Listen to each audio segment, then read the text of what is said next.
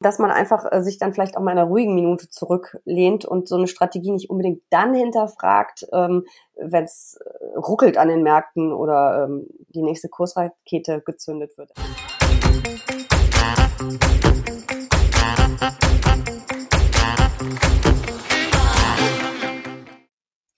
Hallo, liebe Zuhörerinnen und Zuhörer und willkommen zu einer neuen Folge unseres Podcasts Schwungmasse. Ich bin Maxi und ich freue mich heute endlich mal wieder eine Folge mit Jessica Schwarzer aufnehmen zu dürfen. Hi Jessica. Ja, hallo Maxi, ich freue mich auch. Ja, heute wollen wir uns ja so ein bisschen einen Überblick verschaffen über das erste Börsenhalbjahr. Und Jessica, wenn du das erste Halbjahr mal mit so drei Worten beschreiben müsstest, welche wären das? Rekorde, Rekorde, Rekorde. Das fasst es ja sehr gut zusammen, äh, auf einen Punkt gebracht. Wenn du jetzt mal so ein bisschen auf dein eigenes Depot einen Blick wirfst, wie zufrieden bist du da mit deiner Performance? Ähm, ziemlich zufrieden. Äh, es geht äh, munter aufwärts. Ähm, ich investiere ja sehr breit gestreut. Mein langfristiges Depot ist ja ein ähm, ETF-Depot, also mit börsengehandelten Indexfonds, sehr, sehr breit gestreut. Hoher Aktienanteil von 80 Prozent. 20 Prozent Anleihen. Das war natürlich im vergangenen Jahr im Crash nicht so toll. Da habe ich aber schon beherzt nachgekauft. Und deswegen war ich natürlich jetzt bei der Rallye, die ja mit den Impfstoffen im November ausgelöst wurde und die ja munter weitergeht, ähm, kleinere Mini-Korrekturen inklusive, äh, war ich echt gut aufgestellt und äh, ich bin sehr zufrieden. Und auch in meinem Spielgelddepot, in dem ich ja mal ab und zu was ausprobiere ähm, und vielleicht auch mal eine heißere Wette eingehe, auch da läuft's. Ja, über das Thema Impfstoffe sprechen wir gleich bestimmt auch nochmal. Ähm, du hast ja schon häufiger erzählt hier bei uns bei den Finanzhelden, dass du zum Ende des Jahres ein sogenanntes Rebalancing betreibst. Ähm, gilt das auch für dieses Jahr oder wirst du da eher nochmal eingreifen? Ähm, dieses Rebalancing bezieht sich ja auf mein langfristiges Depot. Also ich schaue einmal das im, ja, immer zwischen Weihnachten und Jahr eigentlich, ob ähm, die Gewichtung noch stimmt. Also habe ich noch 80 Prozent Aktien und habe ich noch 20 Prozent Anleihen oder hat sich das durch die Entwicklung an den Märkten verschoben? Wie sieht es mit den einzelnen Bausteinen aus? Es sind ja acht ähm, äh, ETFs, für die es jeweils eine Vorgabe gibt. Und dann justiere ich nach. Und das habe ich, äh, wie gesagt, im vergangenen Jahr außer der Reihe getan, nach dem Crash ähm, und da wirklich beherzt zugekauft. Ich habe es zwischen Weihnachten und Neujahr dann zum regulären Termin gemacht. Und ähm, ehrlich gesagt sehe ich im Augenblick keinen Grund, es zu machen, weil ich ja wirklich sehr, sehr langfristig investiere. Und ähm, meine Regel eben wirklich ist einmal im Jahr zwischen Weihnachten und Neujahr. Es sei denn, es gibt eine größere Korrektur oder einen Crash. Wenn ich dann äh, genug Geld auf dem Anlagekonto liegen habe, würde ich außer der Reihe einsteigen. Aber ich denke jetzt nicht darüber nach, ähm, Gewinne mitzunehmen. Allerdings äh, gilt das eben für mein langfristiges Depot. Im Spielgelddepot habe ich so die ein oder andere Aktie, wo ich jetzt auch mal gedacht habe, na, reicht vielleicht. Nicht gierig werden. Auch wichtiger Punkt. Aber vielleicht so als Tipp für unsere Zuhörerinnen und Zuhörer, was denkst du, wie oft sollte man denn so ein Rebalancing in Betracht ziehen? Das kommt immer ganz auf den äh, Anlagehorizont an und auch auf die Strategie.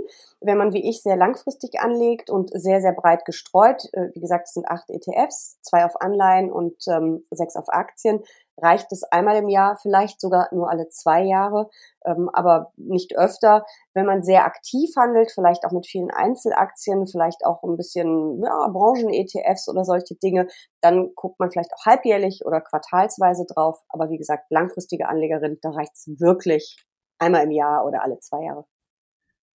Wenn wir jetzt nochmal so ein bisschen auf das erste Börsenhalbjahr schauen, gab es für dich ein Unternehmen, das in den ersten Monaten komplett überrascht hat an der Börse?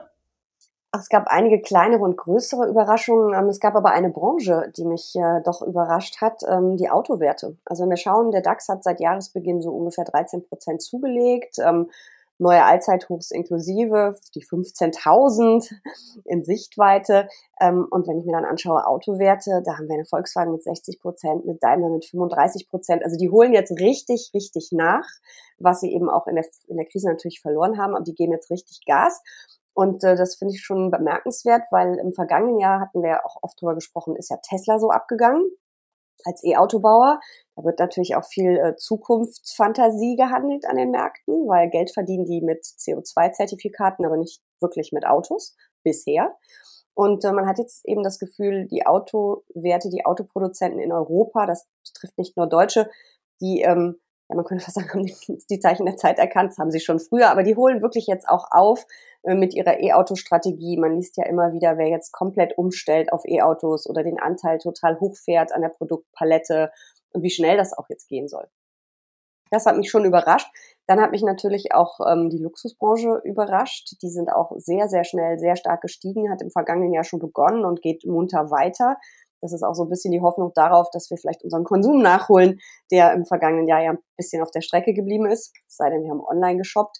Ähm, stark waren natürlich auch die Technologieaktien. Ähm, da war ja mit Spannung erwartet worden, wie die wohl das erste Quartal ähm, ja, beenden, weil man ja schon im vergangenen Jahr so starke Quartalszahlen gesehen hat, können sie das nochmal toppen. Die, da lag die Latte hoch. Sie haben es geschafft. Also da gab es schon jede Menge Überraschungen und es läuft schon wirklich sehr, sehr gut. Gab es für dich denn vielleicht auch so eine Negativüberraschung? Also irgendwelche Werte, wo du gedacht hast, es kann doch nicht sein, dass die jetzt so in den Keller fallen? Ne, man hatte ja so zwischendurch ähm, ein bisschen Sorge um die großen Tech-Werte, die ja im vergangenen Jahr Stay-at-Home-Aktien so wahnsinnig gut gelaufen waren. Also Amazon, Apple, Microsoft. Da gab es schon ähm, so einen gewissen Abverkauf. Da haben einige Anleger ein paar Wochen lang wirklich Gewinne mitgenommen, aber mittlerweile laufen die wieder bombig. Ähm, Du hast ja schon gesagt, wir sprechen noch über die Impfstoffe. Also CureVac war sicherlich eine negative Überraschung, aber da kommen wir, glaube ich, gleich noch zu. Ja, genau. Lass uns noch mal gerne so ein bisschen auf die Tech-Werte schauen. Ähm, was hast du hier, du hast es gerade schon mal so ein bisschen gesagt, sind gefallen, dann wieder angestiegen. Was gab es hier vielleicht so für konkrete Beobachtungen? Naja, das ist im Grunde der Favoritenwechsel oder so Sektorenwechsel, Sektorenrotation, wie die Experten immer so schön sagen. Also man hat einfach geschaut oder viele Anleger, auch Profis, was ist denn wahnsinnig gut gelaufen, was ist vielleicht auch schon ziemlich teuer ähm, und wo man vielleicht mal Gewinne mitnimmt und hat dann eben geschaut, ähm, welche Nachzügler es gibt. Und da ist man natürlich relativ schnell ähm, bei eben den Konsumwerten, da ist man bei den Autowerten gewesen, ähm, Reise, auch teilweise Fluglinien, also alles das, was überhaupt nicht mehr ging im Lockdown. Und da hat man dann so, das ging eigentlich wirklich mit den Impfstoffen los im November und geht munter weiter, dass man da eben so ein paar Nachzügler sich ins Depot legt. Und äh, das hat sich auch in vielen Fällen wirklich gelohnt. Ich habe die Autowerte vorhin schon genannt. Und äh, da nimmt man vielleicht dann mal ein bisschen Gewinne mit bei den Tech-Werten. Aber dann kommt natürlich an den Tech-Werten nicht vorbei, weil Technologie, Digitalisierung, das sind ja Megatrends, das ist ja unsere Zukunft. Und die gehören natürlich auch ins Depot, aber wahrscheinlich hat dann der eine oder andere doch gedacht, ein bisschen weniger, vielleicht mal ein bisschen was abschöpfen, schöpfen, Positionen ein bisschen kleiner machen. Und das ist ja auch nicht falsch. Aber wie gesagt, sie steigen wieder, es kommen auch jede Menge gute Nachrichten aus den Unternehmen, also läuft wieder. Ist also ein Trend erkennbar gewesen, weg von Growth hin zu Value. Kannst du da vielleicht nochmal unseren Zuhörern den Unterschied erklären? Ja, das sind so die zwei äh, großen Lager an der Börse, sagt man so ein bisschen. Ähm, Growth, Wachstum, Wachstumsaktien, das sind in der Regel, ich sage wirklich in der Regel Technologieunternehmen, Biotech, also alles, was so jung ist, jung und wild ähm, Value, das sind eher, man nennt es ja Substanzaktien auf Deutsch. Ähm, die sind jetzt nicht ganz so sexy. Die sind vielleicht äh, auch ein bisschen äh, zurückgeblieben an der Börse, weil sie eben nicht so gefragt äh, sind, äh, sind deswegen günstig. Ähm, wobei bei günstig und teuer ganz wichtig an der Börse ist es nicht das, was nominal draufsteht. Also eine Aktie, die 100 Euro kostet, kann viel billiger sein als eine Aktie, die 5 Euro kostet. Man muss das immer in der Relation sehen zum Gewinn, also Kurs-Gewinn-Verhältnis. Und da schneiden Value-Aktien in der Regel sehr viel schlecht, also haben niedrigeres äh, Kurs-Gewinn-Verhältnis und äh, Growth-Aktien in der Regel etwas höheres. Aber manchmal ist diese Unterscheidung gar nicht mehr so einfach, weil es gibt, ähm, ja, der bekannteste Value-Investor ist Warren Buffett, den Namen hat man ja wahrscheinlich schon mal gehört, einer der reichsten Menschen der Welt. Und äh, der hat auch eine Amazon und eine Apple im Depot, ähm, obwohl er Value-Investor ist, weil viele klassische Growth-Titel in den vergangenen Jahren ja weiter gewachsen sind. Und ähm, ja, die verdienen mittlerweile auch richtig gutes Geld, die zahlen Dividenden, sind quasi erwachsen geworden und sind damit mehr Growth als Value. Also so ganz so einfach ist es nicht, aber im Grunde ist es so, Value lief viele Jahre nicht so gut, Tech ohne Ende gut und jetzt kommt so ein bisschen so ein Schwenk, äh, Value läuft wieder. Ja, sind wir mal gespannt, wie es da weitergeht. Lass uns doch noch mal gerne auf ein anderes spannendes Thema schauen, was auch immer heiß diskutiert wird, nämlich das Thema Kryptowährung. Mhm. Ähm, hier gab es ja auch ein stetiges Auf und Ab. Ähm, was sind denn da die Erklärungen für? Ja, das ist äh, ja ein Thema, wie du weißt, dem ich ziemlich kritisch gegenüberstehe. Ähm, Kryptowährungen sind ja ähm, ja, elektronische Cyberwährungen, ähm, also nicht von Notenbanken herausgegebenes Geld, sondern eben ja im Computer geschürftes Geld. Und äh, da steht eben auch nichts dahinter, da steht kein Wert dahinter. Und das ist eben anders als bei irgendwelchen Währungen, die vielleicht in äh, Gold abgesichert sind, etc. pp. Und es gibt keine Regulierung. Und ich glaube, das haben viele ähm, Anleger ähm, bitter zu spüren bekommen in den vergangenen Monaten. Es gab extreme Ausschläge in beide Richtungen. Ähm, Im Moment äh, geht es ja leider eher nach unten, leider für die Anleger. Ähm, ich sehe das ganze Thema ziemlich kritisch. Es ist schon eine ziemlich wilde Zockerei. Vielleicht ist das unsere Währung der Zukunft, ob es ein Bitcoin ist, Ethereum oder irgendwas anderes. Aber ich glaube eben nicht, dass die Notenbanken sich ähm, quasi ihre Hoheit über die Währung aus der Hand nehmen lassen. Und genau das ist ja auch ein Thema, ähm, dass da über Regulierung gesprochen wird, dass die äh, Chinesen da ja auch äh, ziemlich Druck machen. Gleichzeitig arbeiten viele äh, Notenbanken selber an Kryptogeld. Also vielleicht gibt es demnächst ein E-Euro. Ähm, die Chinesen sind da schon sehr viel weiter, auch da. Ähm, also das sind ganz viele Notenbanken auf der Welt, die an dem Thema dran sind. Was ich viel, viel spannender finde als die Kryptowährung selber, ist die Technologie dahinter. Und das ist ja in der Regel Blockchain. Und ähm, das ist ja nicht nur eine Technologie für Währungen, da kann man ja ganz andere Dinge digitalisieren, tokenisieren, wie man so schön sagt. Und äh, ich fände es viel spannender als Anlegerin, mir da mal Unternehmen anzugucken, die da in der Branche unterwegs sind, die da an Anwendungen arbeiten, ähm, als eben auf die prominenteste Anwendung zu setzen, was dann der Bitcoin wäre. Ja, ja, zum Thema Blockchain und Kryptowährung werden wir auch demnächst nochmal eine Podcast-Folge machen. Also wer da Interesse hat, kann dann auch sich das schon mal mhm. vormerken.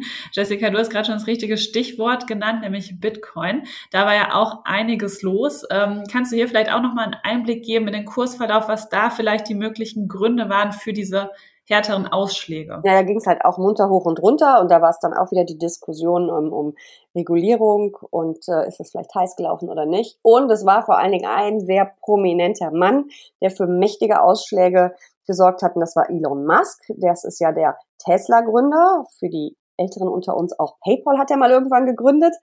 Äh, SpaceX ist sein neues Projekt. SpaceX heißt es, glaube ich, ja. Also wir fliegen demnächst mit ihm zum Mond. Und äh, der hat sich, eigentlich ist er Fan von ähm, Kryptowährungen. Tesla ist auch ziemlich dick eingestiegen in den Bitcoin und hat dafür eine riesen Rallye gesorgt und hat auch gesagt, sie würden den Bitcoin als Zahlungsmittel ähm, irgendwie akzeptieren. Dann kam wieder eine Rolle rückwärts, dann kam Kritik von Elon Musk am Bitcoin, an Cyberwährung insgesamt. Das ging dann so munter hin und her.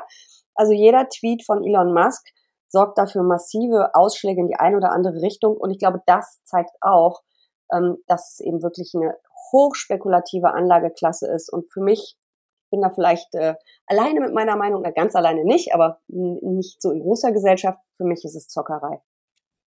Ja, viele Anleger und Anlegerinnen lassen sich dann ja von solchen Meinungen auch beeinflussen, mhm. äh, zocken dann auch mal schneller. Ist das nicht schon eine Art Marktmanipulation in gewisser Art und Weise? Ja, das wird ja diskutiert, ähm, inwieweit das Marktmanipulation ist oder nicht. Äh, das steht mir, glaube ich, nicht zu, das ähm, zu verurteilen ähm, oder da ein Urteil zu sprechen. Ähm, ich weiß, dass, oder wir lesen das ja auch alle, dass die ähm, Regulierer, dass die Aufsichten da schon drauf gucken. Ähm, ich denke halt nur, ein Elon Musk ist ja so lang genug im Geschäft und äh, groß im Geschäft. Ich glaube, dass der schon weiß, was er tut, wenn er sowas schreibt. Und wenn er es beim ersten Mal nicht gewusst hat, was ich definitiv nicht glaube, bei den nächsten Tweets muss er es gewusst haben. Und ich finde das schon ein bisschen, ein bisschen heftig.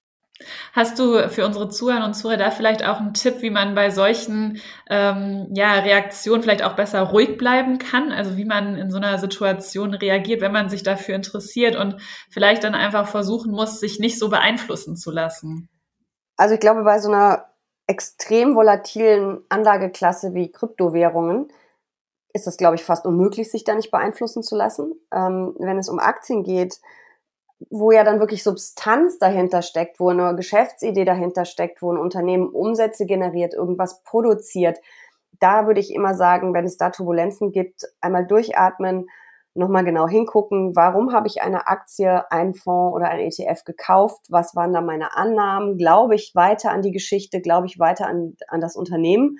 Und dann erst zu entscheiden, steige ich aus, kaufe ich vielleicht sogar nach oder bleibe ich einfach nur drin. Ich finde sowas beim Bitcoin zu sagen echt schwierig. Ich würde das immer nur mit einem ganz kleinen Anteil meines äh, Geldes machen, also wirklich auch aus dem Zocker Portfolio nur ein Mini-Anteil, weil, äh, oder Spielgelddepot, ähm, weil es eben so volatil ist. Das kann in die eine oder in die andere Richtung äh, schießen. Ja, dem muss man sich auf jeden Fall bewusst sein. Lass uns gerne noch mal einmal über das Thema Impfstoffe sprechen. Du hattest das zu Beginn auch äh, schon erwähnt. Ein ganz großes Thema, natürlich auch im ersten Halbjahr. Ähm, auch hier konnte man wieder so eine krasse Rallye äh, entdecken. Kannst du hierzu auch noch mal ein paar Einschätzungen und Einblicke geben? Ja, das ging ja los. Im November war ja auch wirklich die letzte Kursrakete, die dann an der Börse ähm, äh, gezündet wurde, als eben BioNTech kam mit dem ersten Impfstoff. BioNTech, Johnson Johnson und äh, nee, BioNTech und Pfizer sind es, glaube ich, ne? Also auf jeden Fall BioNTech so. und ähm, da ging es ja dann wirklich ähm, ab an der Börse. Immer die Hoffnung eben, dass mit zunehmender durch Impfung der Menschen äh, wir wieder aufmachen können, was wir ja auch gerade erleben. Und äh, die Börse handelt ja immer die Zukunft und da ist dann schon wirklich, äh, so kam es auch zu dieser genannten Sektorrotation, viel Reise, viel Konsum, Konsumaktien zu kaufen. Und das war eben diese Zündung. Und das war natürlich auch eine Kursrakete dann für BioNTech selber. Ähm, die sind ja gestiegen ohne Ende. Alleine dieses Jahr äh, von 70 Euro Anfang des Jahres knapp auf jetzt knapp 200. Das ist wirklich Wahnsinn. Es gab auch immer mal Rückschläge, manchen Tagen auch 10 Prozent. An anderen ging es dann genauso schnell hoch. Ähm, also super. Mal gucken, wie es weitergeht. Und dann gab es aber eben auch äh, Licht und Schatten, CureVac. Das haben wir jetzt in den letzten Wochen erlebt. Ähm, auch ein deutsches Biotech, unter, äh, Biotech, nicht Biotech, Biotech, Biotechnologieunternehmen ähm, die auch einem Impfstoff forschen und man wartete und wartete und wartete, wann kommt er denn endlich? Und jetzt haben sie eben Zahlen ähm, einer Studie, vorläufige Zahlen ähm, veröffentlicht zur Wirksamkeit ihres Impfstoffs und das deutlich geringer als bei den anderen Impfstoffen, die schon zugelassen sind. Was passiert? Die Aktie stürzt ab. Ähm, da ging es äh, um über 50 Prozent abwärts, also in den vergangenen vier Wochen. Das ist schon heftig. Ähm, auch seit Jahresende 30 Prozent im Minus. Da sieht man dann irgendwie, und vorher auch schon stark geschwankt, da sieht man dann irgendwie diese zwei Seiten der Medaille. Und für mich ist das mal wieder so ein Beispiel dafür, ja, auf die Impfstoffhersteller zu setzen, mega Geschichte, ähm, gute Idee sicherlich auch. Ähm, aber auch da kann man immer nur wieder sagen, das Risiko breit streuen. Vielleicht wäre ein Fonds, ein Branchen-ETF die bessere Wahl gewesen weil derjenige, der sich für BioNTech entschieden hat, juhu, die anderen für CureVac gucken leider im Moment in die Röhre. Mal gucken, wie es weitergeht. Ja, auch hier bleibt abzuwarten, wie sich das entwickeln wird. Ähm, Jessica, wenn wir uns jetzt in die Zukunft beamen, äh, ein halbes Jahr später, äh, was wäre denn dein Wunsch? Worüber wollen wir uns zum Ende des Jahres unterhalten? Oh, ich möchte mich gerne mit dir darüber unterhalten, dass es ein verdammt gutes Börsenjahr war. Sieht bisher ja schon so aus bisher, muss man ja sagen, es sind ja noch sechs Monate, der DAX plus 13 äh, Prozent, S&P 500 plus 15, der Eurostox 50 sogar ausnahmsweise mal ein bisschen besser, das sieht man selten, dass die europäischen Aktienmärkte besser laufen als die USA, ist aber auch so eine Nachholbedarfgeschichte, weil im vergangenen Jahr war es andersrum. Ähm, ja, ich würde mir wünschen, dass es nicht zu einer Überhitzung an den Märkten kommt. Das glaube ich aber auch ehrlich gesagt nicht. Ich könnte mir vorstellen, dass die Sommermonate ein bisschen ruckeliger werden. Ähm, man liest immer wieder, dass die institutionellen ähm, Investoren, also die Fonds, die ähm, Pensionsfonds, Stiftungen etc., also die ganz großen Versicherungen, dass die sehr stark schon investiert sind. Das heißt, da ist nicht mehr so viel Geld, was nachkommt in den Markt. Vielleicht können dann kleinere Negativmeldungen auch mal für Rücksetzer sorgen. Also ich würde mir wünschen, dass wir über ein ruhiges Börsenjahr reden, ähm, dass wir über eine weitere sich erholende Weltwirtschaft reden. Das sieht ja auch im Moment alles gut aus. Dass wir nicht über irgendwelche vierte, fünften und sechsten Wellen reden, Sprichwort Corona. Ähm, das wäre so das, was ich mir wünschen würde.